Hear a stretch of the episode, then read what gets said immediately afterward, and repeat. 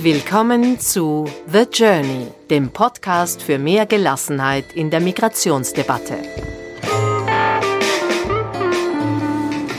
Mehr über uns unter thejourneystories.com. Herzlich willkommen.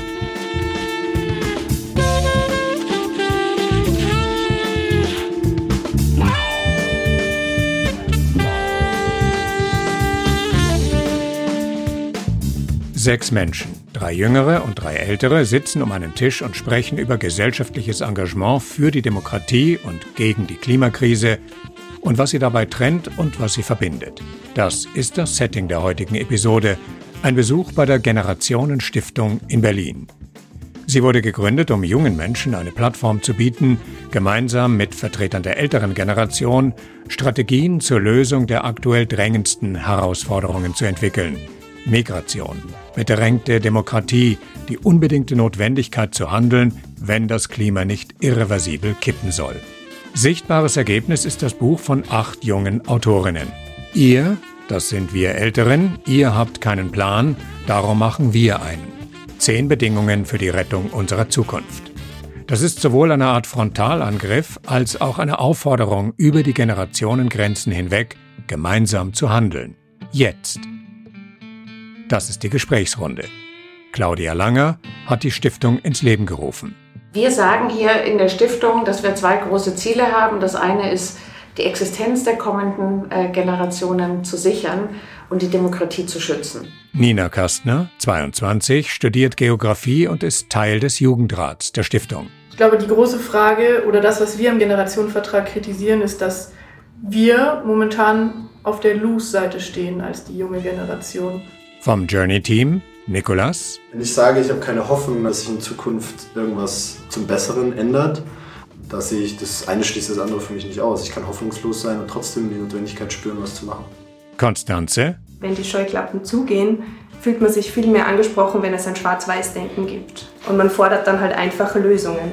Und als Gast meine Frau Ulrike. Ich weiß es ja nicht, ob ich eine Heldin bin oder nicht. Keine Ahnung.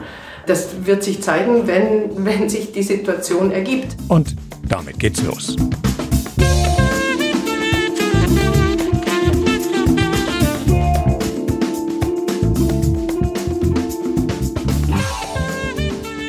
Herzlich willkommen in dieser generationsübergreifenden Runde. Vielen Dank für die Einladung. Wir haben hier im Büro der Generationenstiftung ein kleines Studio aufgebaut. Und Claudia, nachdem wir hier sind und du die Hausherrin bist, würde ich dich gerne mal bitten zu erklären, was ist eigentlich die Generationenstiftung für die Hörerinnen von uns, die bislang noch keine Ahnung haben. Die Generationenstiftung ist entstanden aus dem tiefen Erschrecken darüber, was äh, auf kommende Generationen, was auf unsere Kinder und Enkel zukommt und über das tiefe, aus dem tiefen Erschrecken, ähm, was wir als Eltern und Großeltern versäumen, gerade zu regeln. Wir machen Lobbyarbeit für die Interessen der kommenden Generationen. Das heißt, wir versuchen das Prinzip der Generationengerechtigkeit an die Politiker heranzudengeln, auf der einen Seite und auf der anderen Seite brauchen politische Entscheidungen Mehrheiten. Das heißt, wir brauchen auch viele Wähler und da ist gerade auch die ältere Generation für uns relativ erfolgskritisch, die bereit sind, sozusagen sich dahinter zu stellen und zu sagen, ja, wir sind bereit, in Klimaschutz zu investieren, wir sind bereit, über eine andere Steuergerechtigkeit nachzudenken. Wir wollen nicht mehr, dass es alleine in Deutschland arme, so viele arme Kinder gibt. Ja. Die soziale Ungerechtigkeit führt gerade in Deutschland zu großen Verwerfungen äh, von der ganzen Welt völlig äh, zu schweigen. Das heißt, auf unsere Kinder kommen wahnsinnige Herausforderungen und extrem viel Stress zu. Und äh, dafür braucht es eigentlich einen Plan. Wir arbeiten mit der Wissenschaft und mit sehr vielen jungen Leuten zusammen, versuchen immer Lösungen vorzulegen und an die Politik heranzutragen, damit es besser wird. Ihr habt keinen Plan, heißt es, an uns, an die ältere Generation gerichtet. Nina, ihr, die jungen Leute, sagt, darum machen wir einen. Ihr habt keinen Plan, steht sehr groß und fett auf dem Buch. Darum machen wir einen, steht ein bisschen kleiner drauf. Äh, wie würdest du diesen Plan beschreiben? Also ich glaube, die Motivation oder der Grund, überhaupt ein Buch zu schreiben, war, dass die Menschen, die sich um Verantwortung bewerben in Deutschland, aber ich denke auch in anderen Ländern, ähm, müssten ja eigentlich eine Idee über ihre Wahl, über ihre Amtszeit hinaus haben. Momentan ist es, hat man den Eindruck, dass es immer eher so ist, okay, wir sagen euch, was wir jetzt innerhalb unserer nächsten fünf oder vier Jahre machen und alles, was darüber hinausgeht, ist eigentlich ein ja, unausgesprochenes und riesengroßes Fragezeichen.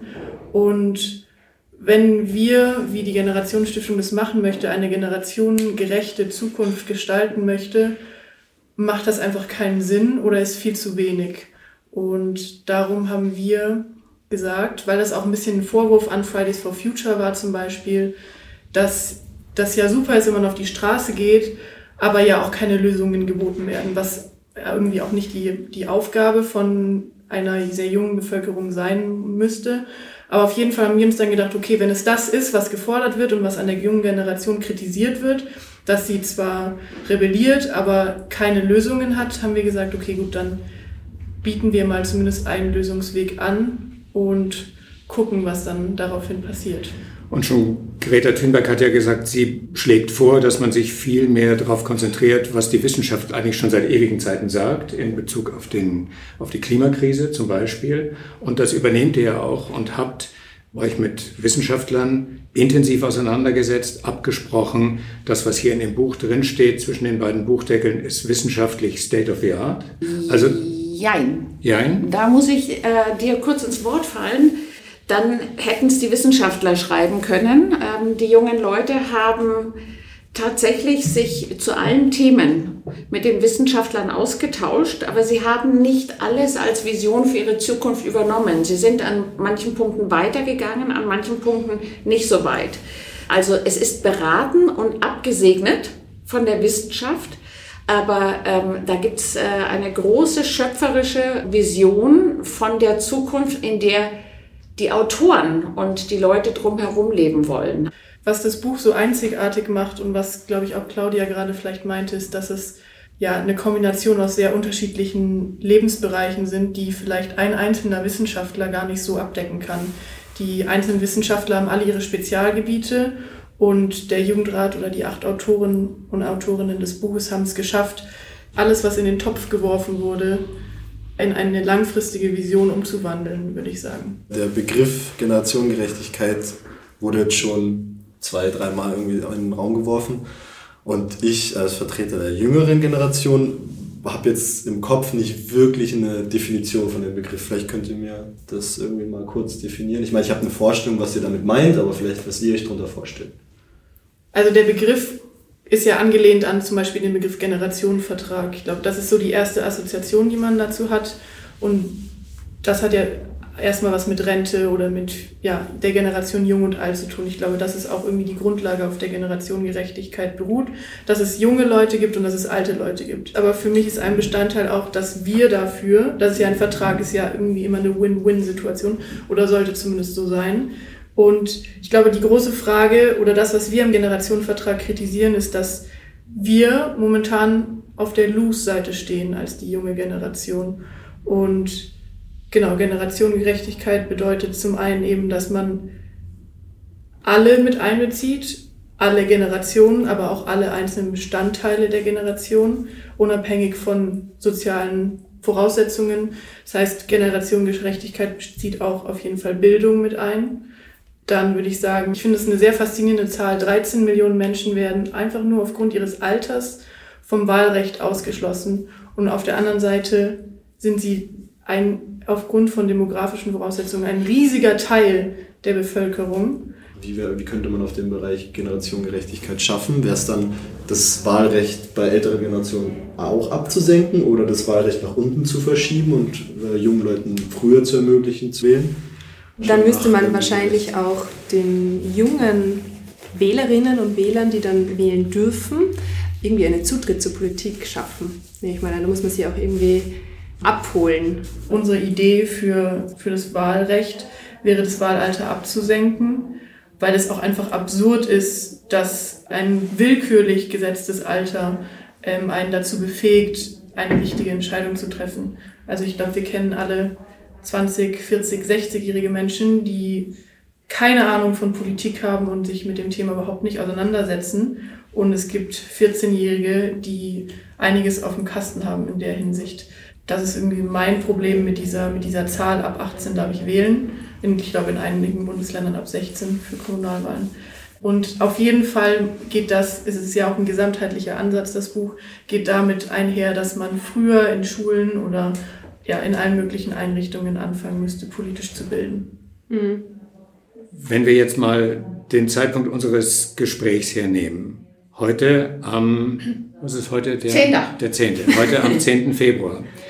Gerade in den allerletzten Tagen hat ja die Politik gezeigt, was sie nicht vermag. Ne? In Thüringen wurde ein FDP Ministerpräsidentenkandidat mit Hilfe der AfD ins Amt gehievt. Dieser Ministerpräsident wäre ein Ministerpräsident von Gnaden der AfD geworden. Und dieses Spiel geht ja insofern weiter, als es gestern Abend eine Fernsehdiskussion bei Anne Will gegeben hat, über die wir kurz vorher gesprochen haben, in der im Grunde genommen die Alice Weidel als Vertreterin der AfD sich darüber amüsiert hat, wie die demokratischen Parteien sich vor ihren Augen selber zerlegen, was ja eigentlich das Interesse ist, das sie selber hat, nämlich die Demokratie zu zerstören, um dann was auch immer darauf aufzubauen, denn Vorschläge gibt es ja keine. Das heißt, ist das nicht für euch eine Situation, in der du das Gefühl hast, zum Beispiel Nina, ihr müsstet einfach viel radikaler sein? Ihr kritisiert die Politik für ihr Nichthandeln, für ihr Beharren auf Dingen und äh, für die Art und Weise, wie äh, euch noch vor einem Jahr gesagt wurde, äh, Kinder, da lasst mal lieber die Experten ran. Und jetzt zerlegt sich aber die Politik vor euren Augen. Müsste man nicht einfach viel radikaler auftreten und sagen, stopp, so geht's nicht weiter, wir wollen was ganz anderes haben? Und was wäre dieses ganz andere? Ich glaube, dass gerade wenn man über rechte Parteien redet, dass es auf jeden Fall kein Problem ist, was die junge Generation in Angriff nehmen muss, weil das einfach ein gesamtgesellschaftliches Problem ist oder aus der Vergangenheit heraus entstanden ist. Also wieso betrifft, wieso muss ich als junger Mensch da jetzt eher aktiv werden als eine ältere Generation oder eine Generation dazwischen? Also ich finde, wenn man Nachrichten wie diese sieht, dann muss, muss, müssen sich bei allen Menschen in Deutschland die Haare aufstellen und die Fußnägel nach oben rollen. Deshalb im Sinne, finde ich, nein, da muss keine junge Generation aktiv werden, sondern da muss die gesamte Gesellschaft aktiv werden. Und natürlich, ich verstehe die Frage, da sind Orte wie die Generationenstiftung ein guter Ansatz, um anzufangen, weil wir eben ein Kollektiv von jungen und älteren Menschen sind. Wir sagen hier in der Stiftung, dass wir zwei große Ziele haben. Das eine ist, die Existenz der kommenden äh, Generationen zu sichern und die Demokratie zu schützen. Es ist auf jeden Fall mal sehr schockierend zu sehen, wie die Demokratie von innen heraus, also gerade von den etablierten Parteien, gerade demontiert wird. Der Herr Kretschmann, der äh, Ministerpräsident von Baden-Württemberg, hat das gerade gesagt, was für ein, man muss man der AfD und der Rechten gratulieren, was für einen perfekten, perfiden Plan sie haben, wie technisch intelligent sie den auch umsetzen, ohne dass wir das merken. Und strategisch sind die einfach viel besser aufgestellt als alle anderen Parteien. Das muss man einfach mal so sagen. Und keiner hat die Traute irgendwie gleichzuziehen. Man will es immer nicht so machen wie die. Und deswegen gibt es immer eine Ungleichheit der Waffen. Also das ist mal das eine. Also der, da ist aber Demokratie wirklich aus sich selbst heraus gefährdet. Aber dasselbe gilt wir haben sehr klare, sehr klare ähm, Tipping Points, was das Klima angeht. Ja. Wir wissen, wie viele Migranten da draußen sind und warten vor unseren Grenzen. Und diese ja, fast Arbeitsverweigerung der Politik zersetzt äh, im Prinzip auch das Vertrauen in die Politiker. Das ist eine gefährliche Gemengelage und das ist eine Gemengelage, in der aber eigentlich gerade sehr viele politische, mutige Entscheidungen getroffen werden müssten. Und das äh, macht einem natürlich Sorge. Also das Wort radikal, deswegen habe ich es auch angesprochen, das Wort radikal kommt hier in diesem Buch gleich in den ersten Seiten mehrfach vor. Wir brauchen ein radikal neues Denken, wir brauchen radikal neue Ansätze. Deswegen habe ich dir im Grunde genommen auch diese Frage gestellt. Mhm. Ne? Also weichst du dem jetzt möglicherweise ein bisschen aus, indem du sagst, na, da müssen alle ran, was ja stimmt, aber ihr habt geschrieben, wir brauchen radikal neues Denken. Was wäre denn das angesichts solcher Situationen, die wir gerade besprechen? Zum einen wäre das sich an einen Vertrag, der auch international ja, beschlossen wurde, wie den Vertrag von Paris, den Klimavertrag, sich an diese Forderungen zu halten. Und wenn es dann zum Beispiel wie zu so simpel durchsetzbaren Dingen wie eine Einführung des Tempolimits, wie man super einfach, super schnell sehr viel CO2 einsparen könnte, umsetzen würde. Das war die Kritik, die ganz oft auf Einführung von Tempolimit kommt, ist ja, aber so viel ist das doch gar nicht und im Vergleich zu anderen. Und das Freiheitsargument, das möchte ich jetzt einmal kurz außen vor lassen.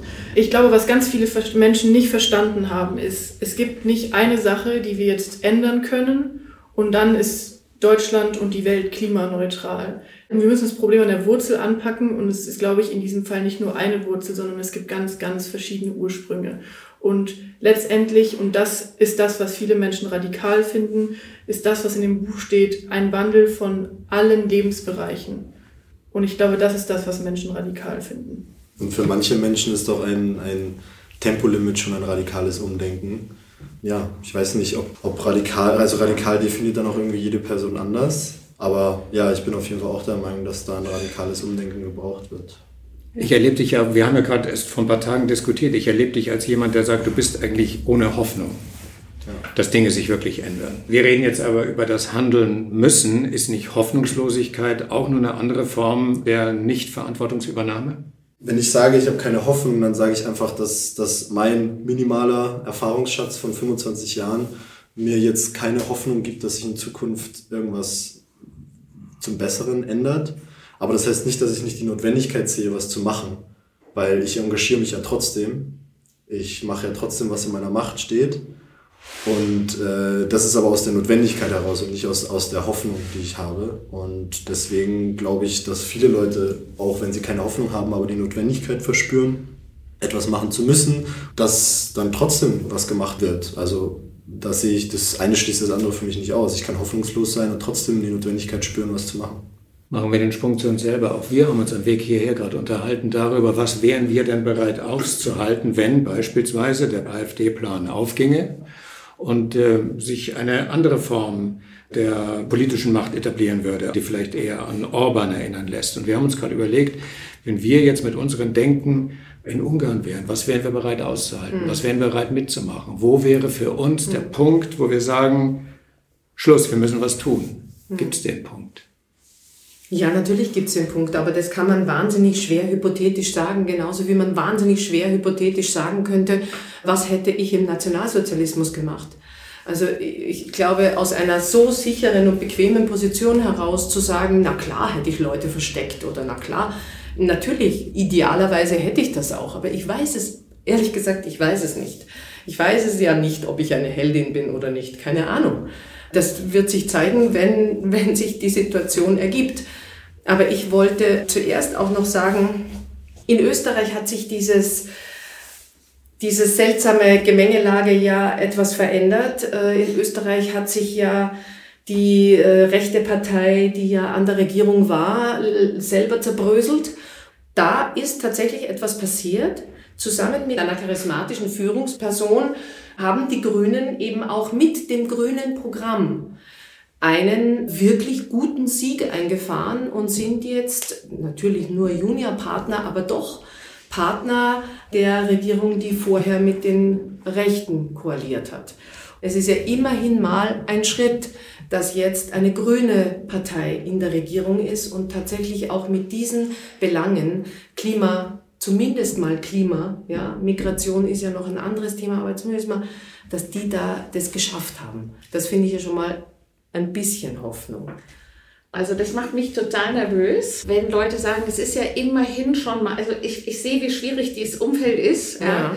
Ich komme von einer Situation, dass ich permanent mit Wissenschaftlern rede, was äh, nicht unbedingt gut ist für die Psychohygiene, ja, weil mhm. wir ja sehr viel mit sehr schlimmen Szenarien und auch sehr hoffnungslosen Szenarien oft zu tun haben. Ähm, und für mich ist es wirklich so, ich habe eine brennende Ungeduld. Also, dass wir das Radikal, was du vorhin angesprochen hast, wir haben wirklich nur noch ganz, ganz wenig Zeit. Und da müsste auch bei dir, würde ich mir ein ganz anderes Timbre in der Stimme wünschen, weil leider verfeuern wir unsere Enkel spätestens. Ja? Also das ist, äh, es sind eigentlich nicht mehr zehn Jahre, da muss man sich auch ehrlich sein.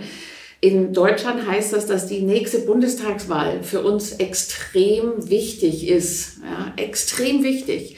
und dass man eigentlich alle Register ziehen muss und wirklich, glaube ich, auf die Straße gehen muss, wirklich sehr, sehr laut und sehr, sehr hartnäckig werden. Ähm, ich weiß jetzt nicht, wer von uns beiden älter ist, als jemand, der irgendwie so viel gesehen hat und weiß, wie lange demokratische Prozesse dauern und dass sie aber manchmal sprunghaft möglich werden, wenn sich der allgemeine Volkswille aufbaut. Also bei uns jetzt Ausstieg aus der Atomkraft damals, ja, da gab es auf einmal eine mehrheitsfähige Stimmung im Land und dann ist die Politik gesprungen. Und auf einmal ging etwas, was die ganze Zeit nicht ging. Ich erhoffe, dass Leute das hören. Ja? Kann nur sagen, radikalisiert euch. Ja? Weil ich denke, Kinder zu kriegen, ich habe drei, ihr auch, Kinder zu kriegen, ist irgendwie auch ein Versprechen, dass man auf sie aufpasst. So. Ja? Und das machen wir einfach extrem schlecht. Ihr seid sehr engagierte junge Menschen, aber ihr sprecht natürlich auch nicht für die Jugend, aber ihr sprecht für einen ganz bestimmten Teil der Jugend. Wie erlebst denn du diesen,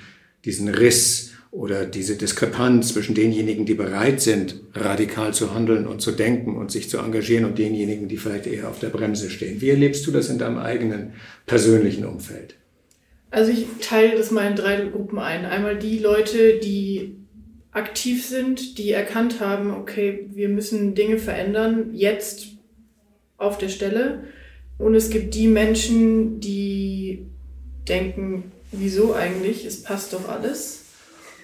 Und dann gibt es einen sehr, sehr, sehr großen, mich unfassbar wütend machenden Teil, der sagt, stimmt, ihr habt recht, wir müssen was machen. Und ich finde es total super, was du machst und ich gehe jetzt Kaffee trinken und danach in die Uni. Also die Menschen, die sagen, ja, stimmt, man müsste was machen, aber selber sich nicht in dieses Mann mit einziehen, einbeziehen. Das ist das, wo ich wirklich verständnislos werde, weil dieser, dieser andere Teil, ohne ihn jetzt beschönigen zu wollen, die haben eine Meinung und stehen für diese Meinung ein, die einfach komplett gegenteilig von meiner Meinung ist. Aber dieses Nichtstun ist das, was mich viel, viel wütender macht.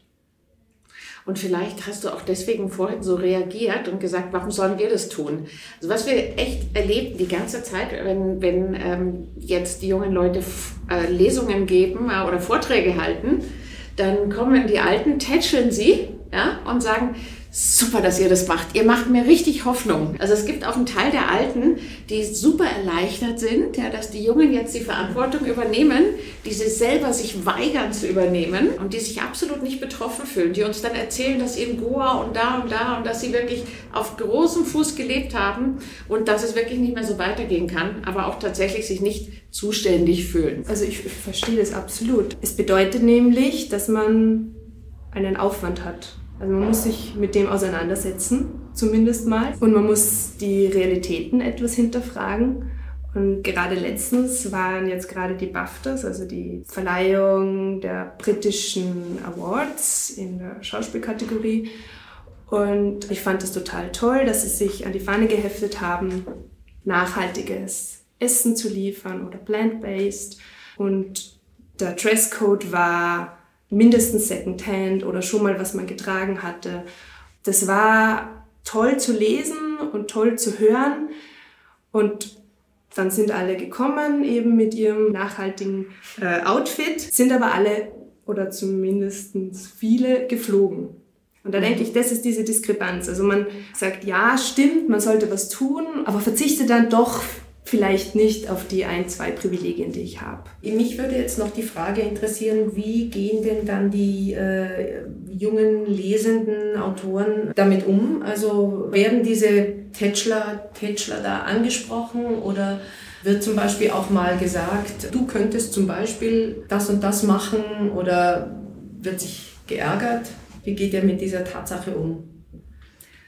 Du, es sind ja unterschiedliche Leute, da geht jeder anders um. Ja. Wir haben ein paar Radikalinskis, ja, die das vielleicht ein bisschen frontaler ansprechen. Mhm. Wir haben Leute, die es erstmal in sich reinfressen. Also das ist ja auch ein Lernprozess. Dann gibt es Leute, die zuschauen, die es eigentlich noch viel deutlicher sehen. Also eigentlich siehst du es halt, äh, wenn du unbeteiligt bist, nochmal ganz anders, ja, was da gerade abgeht. Ja.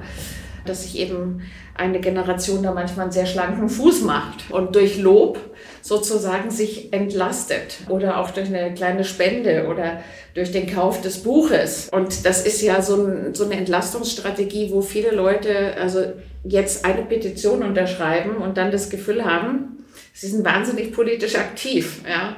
Nur äh, funktionieren Petitionen einfach nicht, wie wir wissen. Ja. Äh, Im Prinzip ähm, funktioniert das, wenn du den Politikern auf die Pelle rückst, ganz oldschool, so wie wir das früher gemacht haben. Das ist im Zweifel im Moment noch, auch wenn das keine besonders innovative Technik ist, etwas, was Frau Merkel mehr imponiert als eine, eine Petition. Was mir Mut macht, ist schon aber, dass es eben auch sehr viele Alte gibt, die extrem solidarisch sind und die wahnsinnig in Sorge sind, die kaum noch schlafen können, die das echt auch umtreibt und die bereit sind eigentlich wieder sich zu engagieren. Und das ist total klasse. Also von daher, ich sehe es wie du, ich bin auch ganz oft total hoffnungslos, ja, aber es gibt wirklich viele Leute, die gerade durch die Angst, glaube ich, nochmal bereit sind, sich nochmal zu mobilisieren. Mhm, du hast vorhin ja gesagt, als wir geredet haben, dass vor allem diese wirklich ältere Generation, ja. also 60 plus, mhm. sich vor allem für den Kauf des Buches interessiert haben und ganz fleißig sich auch bei euch melden. Extrem. Also wir, wir ersticken in Leserpost. Und zwar in Leserpost mit Vorschlägen, Ergänzungsvorschlägen, Vorträgen. Äh, Leute, die in den 1974, ähm, die schneiden uns Presseartikel aus, die sie 74 geschrieben haben zum, zu dem Thema. Ja was manchmal auch erschreckend ist, weil sich halt so wenig geändert hat. Die sagen, sie sind dabei, was können sie tun? Sie wollen mehr als nur spenden, sie wollen mitmachen, wo können sie sich einbringen? Für uns bringt das gerade total an Kapazitätsgrenzen, ja, ähm, aber es ist ja ein Luxusproblem, also es ist einfach wirklich sehr schön. Vor allen Dingen gibt es uns erstmal Kraft, ja, also ohne dieses Feedback würde ich wahrscheinlich mich manchmal gar nicht mehr aufrappeln. Ja, weil das merkt man ja auch bei den Wissenschaftlern und bei vielen Leuten in NGOs, dass man eben immer auch aufpassen muss, dass man selber sich seine Lebensfreude behält und, äh, und nicht in so ein Burnout reinfällt. Das passiert den Wissenschaftlern zum Beispiel mit unglaublicher Regelmäßigkeit und sehen ja auch deswegen so äh, viel Hoffnung jetzt in äh, Fridays for Future, Scientists for Future bei uns. Also dieser Versuch, es hat auf den bisherigen Wegen nicht funktioniert. Wir brauchen noch irgendwie eine Disruption, damit irgendwas Neues passieren kann. Und ähm, das ist schon sehr spannend. Ja. Also Was macht dir Mut, Nina? Ich hatte neulich ein Gespräch mit jemandem, der gesagt hat, ja, ja, er war damals, als er so in meinem Alter war, auch total politisch aktiv. Und das ist ja auch das, was wir in dem Buch anklagen, dass Menschen, die auf der Straße waren, irgendwann aufgehört haben. Und ich finde es total schön zu hören, dass diese Menschen, die früher aktiv waren, jetzt wieder aktiv werden. Und ich führe auch so in privat oft Gespräche mit Leuten, die sagen, ja, sie würden so gern was machen.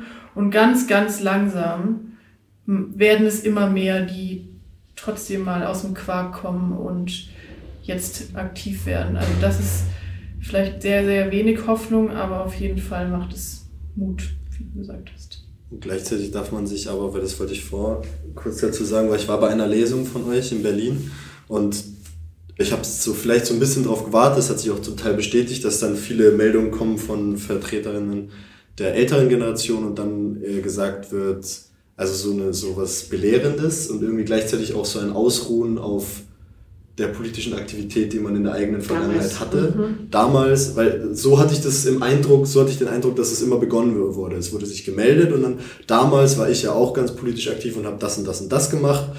Also für mich hat es dann immer so mitgeschwungen, so ich muss ja jetzt nichts mehr machen. Das ist ja jetzt irgendwie eure Aufgabe ja, also es ist schön, dass, dass, dass es auch andere Beispiele gibt natürlich, aber das war so mein Eindruck, den ich bei dieser Lesung irgendwie mitbekommen habe. Wobei das ja immer eine Rechtfertigung ist und rechtfertigen musst du dich ja nur, wenn du irgendwie äh, auch getroffen bist. Also wenn du irgendwo das Gefühl hast, also wir merken schon, dass genau das die dann immer sagen, ich habe ja früher, ja, äh, eine gewisse Einsicht, dass ähm, da äh, ist da und ein schlechtes Gewissen und das ist eigentlich der Boden, auf dem eine Gemeinsamkeit zwischen den Generationen wachsen könnte. Ja, und auch, glaube ich, jetzt gerade wächst. Ja. Ich glaube, es sollte halt einfach kein politisches Aktivismus-Guthaben geben und wenn das voll ist, muss man jetzt irgendwie nichts mehr machen. Und Super. man muss halt immer aktiv bleiben. Wäre das Beste. Das ist gut. Gut, aber ich glaube, es ist auch ganz wichtig, dass man, dass man da auch im Ansprechen bleibt. Also, dass man nicht irgendwie Beschuldigungen hin und her schiebt. Weil ich denke, wenn du, wenn du, wenn du eben früher mal äh, dich politisch engagiert hast, dann äh, ist es vielleicht eingelullt. Aber das heißt ja nicht, dass du tot bist. Ich glaube, dass auch Hoffnung ein ganz ein guter Antrieb sein kann und nicht nur Angst. Weil Angst natürlich auch äh, oft ein ganz schlechter Ratgeber ist. Es ist ein guter Antrieb, das stimmt. Aber äh, es gehen auch ganz oft die Scheuklappen zu. Und vielleicht ist es eine Kombination aus dem. Dass jetzt so viele Leute, auch bei uns in Österreich, in diesem kleinen Land, dass da so viele Leute gemeinsam auf die Straße gehen. Das hat es damals nicht so sehr gegeben. Da waren es mehr so diese jungen politischen Leute, die was verändern wollten gegen die Alten. Und jetzt ist es ja eigentlich eine gemeinsame Sache. Und das ist etwas, das, das muss noch viel mehr werden. Natürlich klagen wir Leute an, aber ich, ich verstehe nicht, warum es Menschen so schwer fällt zu sagen, stimmt, ihr habt recht, was ich gemacht habe, ist jetzt vielleicht falsch. Das impliziert ja nicht automatisch, dass es immer falsch war. Es hat bestimmt irgendwann total Sinn gemacht, die Autoindustrie in Deutschland so groß zu machen, wie, wie es gemacht wurde. Oder zum Beispiel der Kapitalismus hat total Sinn ergeben, weil es einfach eine, eine ganz andere Welt war, eine nicht globalisierte Welt. Und ich glaube, dass wir in ganz vielen Punkten den Zeitpunkt verpasst haben, wo wir gemerkt haben, die Welt, in der wir heute leben, hat, wandelt sich, dann müssen sich auch die Spielregeln, mit der wir in dieser Welt leben, sich wandeln. Und deshalb ist es für mich verstehe ich nicht, warum es vielen Menschen so schwer fällt zu sagen, ja, stimmt, ihr habt recht, wir müssen jetzt Dinge anders machen. Ich bin wirklich nicht dafür zu sagen, okay, der, der Austausch sollte, den sollten wir jetzt komplett kappen und es sollte nur noch auf Beschuldigungen sein. Aber wie du auch vorhin schon gesagt hast, so, man muss halt jetzt, jetzt handeln und irgendwann ist es dann für Beschwichtigungen und zu sagen, so ja, okay, jetzt gibt es die zehn anderen Leute, die vielleicht jetzt mal zuhören. Irgendwann ist es auch ein bisschen zu spät, weil radikaler Umbruch heißt auch Radikalisierung des Diskurses und irgendwann muss man dann auch mal, also in die Pushen kommen. Ja, und, ja, ja. und da, da, da, da, da, da heißt es dann auch mit Leuten, die jetzt nach dem zehnten Mal nicht mehr zuhören, dann irgendwann auch nicht mehr mit denen reden. Also es ist ja dasselbe mit Leuten am rechten Rand. Da gibt es Leute, die vielleicht den einen Protest-AfD-Wähler, der, den man vielleicht irgendwie wieder ins Boot holen könnte, weil es reiner Protestwahl ist. Aber ein Höcke, den kriegst also mit dem, da brauchst du nicht mehr reden oder ein Gauler und das ist vorbei. Also Claudia, du hast von diesen disruptiven Momenten gesprochen vorhin. Mhm. Und einen, den ich hatte zuletzt, war der Nico, hat ja ähm, nach Beendigung des Jus-Studiums eine ganze Zeit lang, nämlich insgesamt zweieinhalb Monate Rechtsberatung im Hotspot auf Samos gemacht. Also mhm. unter Umständen, die ja nur als desaströs zu bezeichnen mhm. sind. Und ich habe Nico besucht und wir haben eine Reihe von Episoden von da unten gemacht, indem ich mit den einzelnen Mitgliedern von NGOs, die da verankert sind, gesprochen habe und über deren Arbeit berichtet habe. Das war für mich dieser disruptive Moment, weil ich auf einmal, nämlich vor Ort und in der Situation, in den Abgrund der europäischen Asylpolitik reingeschaut habe. Und ich bin zurückgefahren in ein Land, Österreich in diesem Fall, in dem du mit Politikern konfrontiert wirst, die dir glasklar erklären, dass nicht mal ein Kind von der Insel Anrecht hat, aus dieser Scheißsituation raus in die Sicherheit gebracht zu werden, in irgendeine Form von persönlicher Weiterentwicklung, weil das die, weil das die Schlepper motivieren könnte, weil das, weil das ein Pull-Faktor sein könnte. Die, da, diese Diskrepanz da irgendwie dazwischen gesteckt zu haben, das war mein disruptiver Moment. Das war der Moment, wo ich mir gedacht habe, jetzt muss ich mehr tun, als ich bisher getan habe.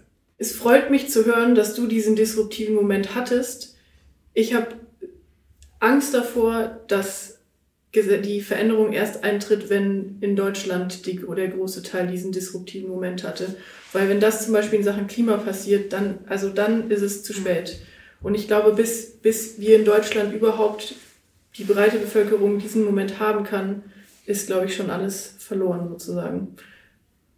Weil wenn bis bei uns Klima, Auswirkungen des Klimawandels ankommen, die uns so krass beeinträchtigen, dass dass wir wirklich Angst bekommen, da klopfen schon mehr als mehr Menschen an die Tür, die aktuell an unsere Tür klopfen. Hm. Und äh, wie du vorhin gesagt hast, Angst ist ein schlechter Ratgeber. Und ähm, wenn die Scheuklappen zugehen, dann fühlt man sich viel mehr angesprochen, wenn es ein Schwarz-Weiß-Denken gibt. Ich glaube, das ist das Gefährliche daran. Es gibt, es, es gibt viele Graubereiche, die werden da aber auch komplett übersehen. Und man fordert dann halt einfache Lösungen für angeblich einfache Fragen, aber das ist nicht der Fall.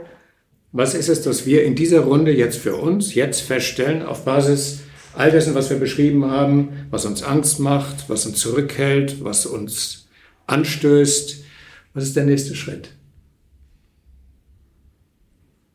Ich kann ja nur das machen, was ich sozusagen glaube, machen zu können. Ich habe 15 Jahre versucht, niemand Angst zu machen ähm, und alle mitzunehmen. Und da kann ich sagen, krachend gescheitert.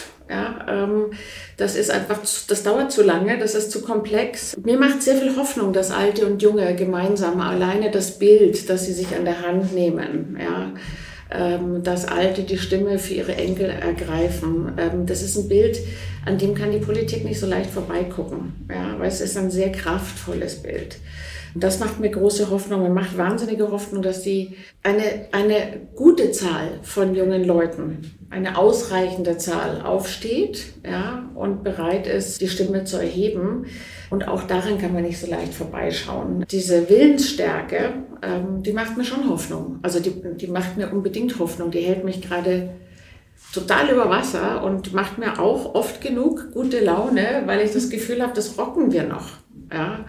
Aber wie gesagt, da braucht es halt wirklich ähm, unfassbar viele Leute, die mitmachen.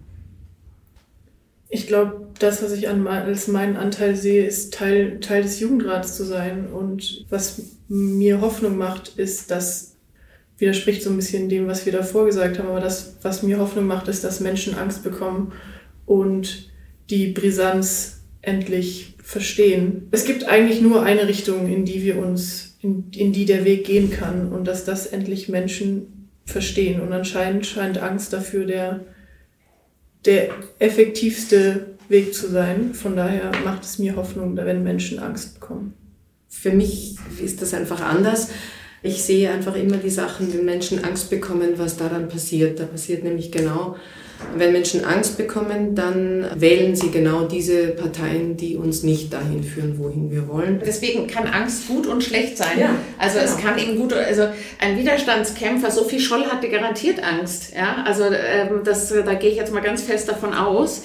Und die alten Leute, die uns schreiben, haben Angst um ihre Enkel, um etwas ganz Persönliches. Ja, also Angst kann beides sein. Ähm, und wir wollen die Leute aktiv ansprechen. Wir sagen, es ist deine Verantwortung, was aus deinem Enkel wird. Ja? Und deswegen musst du eben nicht AfD wählen, sondern deswegen wähle bitte das, was die Lebensgrundlagen für deine Kinder und Enkel erhält. Ich könnte die Leute ab 70 gerade abknutschen. Die sind so toll. Die schreiben uns so schöne Briefe. Die haben so viel Angst. Und die haben so einen großen historischen Blick. Also ne, die haben die Natur sich verändern sehen, die haben die Gesellschaft sich verändern sehen. Äh, und die sind aber bereit, nicht in Ohnmacht zu verfallen. Angst könnte dazu führen, sich dem Ganzen zu verschließen. Und Angst könnte aber auch den Antrieb geben. Und genau deswegen finde ich das ja auch so toll, was ihr macht. Und deswegen finde ich das, diesen aktiven Austausch auch so wichtig. Vielleicht sind die Leute, die bei euch anrufen, ja auch, Entschuldigung, wenn ich das sage, aber auch irgendwie gebildeter. Aber ich kenne natürlich auch dieses andere Szenario. Ich auch. Ähm, und da, da ist das Arbeiten mit der Angst einfach immer sehr, sehr gefährlich. Was ist es dann für dich in der Überwindung davon? Also was ist dein, ja, dein für nächster mich Schritt? Persönlich, für mich persönlich ist es genau dasselbe. Dass meine Kinder und vielleicht auch hoffentlich Enkel eine, eine Welt haben werden, die sie genauso genießen können, wie ich es gemacht habe. Der nächste Schritt ist, weiterzumachen. Da, wo ich, was? Der, der nächste, das ist nicht mein, den kann ich ja nicht selber machen. Äh, der nächste Schritt ist genau das, was ihr alle gesagt habt. Zusammen zu sein, zusammenzuarbeiten, zusammen etwas zu bewegen. Ist das ein Schlusswort? Zusammen sein, zusammen was bewegen? Also das Zusammen was bewegen muss im Prinzip sein, dass wir die Politik treiben, dass sie äh, ein paar mutige Entscheidungen trifft. Weil ich glaube, das ist jetzt das Gebot der Stunde.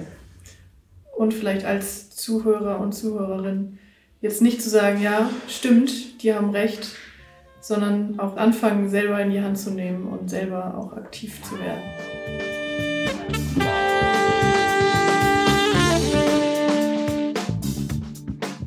Das war's aus der Generationenstiftung in Berlin. Nicht immer hat über alles Einigkeit geherrscht im Gespräch, außer in Bezug auf einen Punkt. Gemeinsames Handeln über die Generationengrenzen hinweg ist gefragt. Und zwar genau jetzt. Dringende Leseempfehlung. Ihr habt keinen Plan, darum machen wir einen. Zehn Bedingungen für die Rettung unserer Zukunft. Details in den Notizen zur Episode, die musikalisch begleitet wurde von Javelinos und dem 128 Tiger Swing Groove, von Siobhan D und Breath Deep, Breath Clear und dazu kam Job Center Plus von Texas Radiofish. Bis dann. The Journey, der Podcast für mehr Gelassenheit in der Migrationsdebatte.